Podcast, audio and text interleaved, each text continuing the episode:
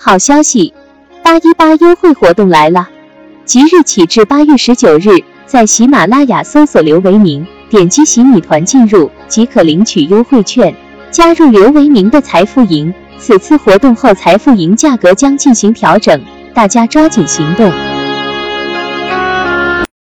大家下午好啊！二零二一年八月十一日十五点三十五分啊，今天的国内市场呢，股市方面啊，指数涨跌不一，个股呢是涨跌互半，其实上涨的家数还多一些啊。创业板的表现相对低迷一些，这个大盘以及中小盘啊，中小盘股呢仍然是表现比较好一点啊。从这个结构上啊，当前呢就是一方面像地产的银行啊在反弹啊，前面地产地产跌的确实太多了，银行嘛跌的也不少啊，所以说这种反弹是正常的。而这个在盘中的表现比较坚挺的，而且今天是涨得比较多的啊，像储能啊、高低压设备啊、啊充电桩啊、呃燃料电池啊等等啊，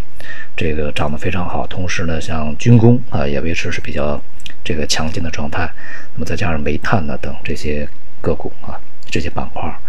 呃，目前呢，这个从整个市场情况看起来，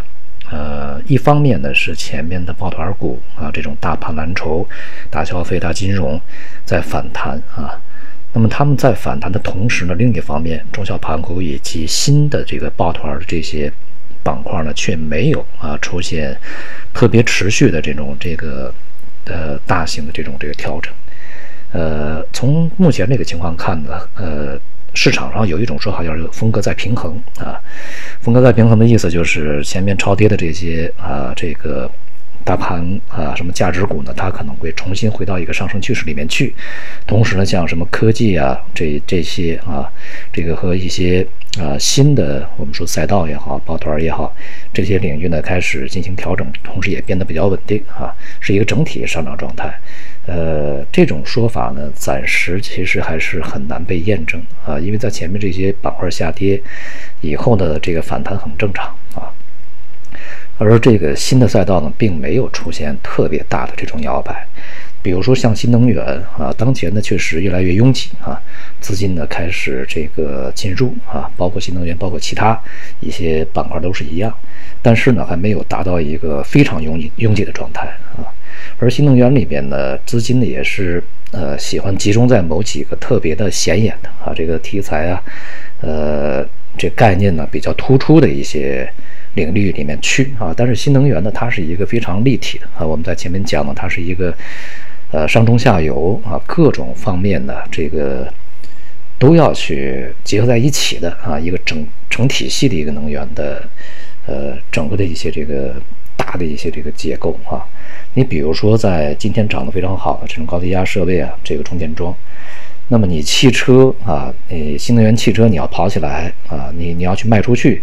呃，你要有锂电池，但是你这些电池充电你是需要这个设备的啊，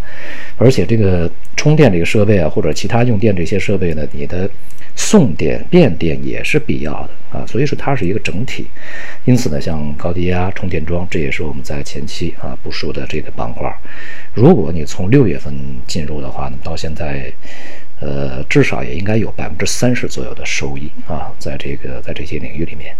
不止这些啊，因为这个新能源它，涉及到了这个能源的产生啊、储存、传输，这个道具冲的利用啊，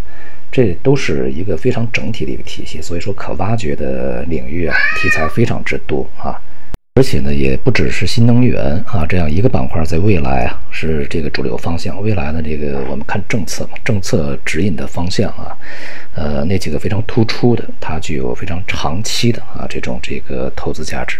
也就是我们在前面讲的这个躺赢的机会啊。比如说新能源，我们在前面讲，就是你如果在一个比较合理的一个水平进去的话，你就可以完全躺赢啊。那么今天的债券市场呢是再次下跌啊，这个前面我们讲了，这个央行的报告啊，也是让市场的一个预期啊，这个对于什么降准呐、宽松的预期呢，这个大大降温，所以说债券市场呢这个经历了几天比较大幅的下跌，未来这个债市呢在内外部啊都难以去再度宽松的情况下，其实也很难产生牛市啊，这是前面这个债券市场的这个参与者呢太过的乐观啊。跨周期这个调节，它是立足于长远啊，不是说它为了一个阶段啊，这个一时的这个经济增长，然后呢，牺牲一个长期的稳定和长期的这个利益啊。呃，这就是当前整个这个决策层、管理层相对保持定力的呃最重最为重要的依据。因为中国的经济折腾不起啊，你孩子总是像之前那样，呃大起大落，这个市场呃经济和市场都是消化不了的啊。那么，即便像今天这几天这个房地产股反弹，在一些企业啊可能是呃危机有所缓解的情况下啊带动下反弹，但是整个的行业景气其实从长期来看是比较。要明白的啊，呃，在未来的这个整个的股市的这个参与的过程中啊，啊，必须得这个有取有舍啊。有些可能我们在之前特别熟悉的一些行业，必须舍掉才行啊，因为他们不代表未来整个中国经济发展的大的方向。接下来呢，这个在美国啊，公布了上周这个公布了这个整个的就业数据以后啊，非常好的就业数据以后呢，接下来就是这个通胀数据啊。如果这个通胀数据啊，这个超出人们的预期，那么也会加速整个美联储啊对于货币政策回归正常化的一个进程。目前呢，市场预期还是对通胀的这个七月份通胀啊，还是相对比较保守啊，认为它会回落的比较多一些。那么就要看啊，这个到底数据出来会怎么样啊？是更加的让鹰派这个有底气呢，还是让鸽派松了一口气啊？呃，我们拭目以待啊。总体来说呢，因为现在通过全球这个情况来看呢，包括美国的薪资成长啊，它的幅度来看，估计七月份的通胀啊，即便是基数效应这个有所下降，但是恐怕也不会说特别的温和啊。这是考验美联储呃它的决策能力的一次大考啊。而在这段时间，呃，连续几个交易日呢，美美债收益率啊也是持续的稳定上行的。那么不只是对这个外汇市场啊，以及贵金属市场呢产生持续的这种这个影响，将美元呢持续走高啊，这个贵金属呢持续承压，在未来势必也会对股票市场带来相应的这种连带作用啊。呃，这个它的。呃，产生这个明确影响的时机啊，恐怕是随着某一个经济数据，或者是某一个重要的决定啊或观点的这个流行起来啊，可能会催生这么一个波动吧啊，这些都是我们在未来需要去特别注意的。总而言之呢，对于中国市场而言啊，股票市场继续从呃这个从中小盘入手啊。然后去在新的赛道里面选择一些这个不是那么拥挤的啊这些板块去参与也好啊。好，今天就到这里，谢谢大家。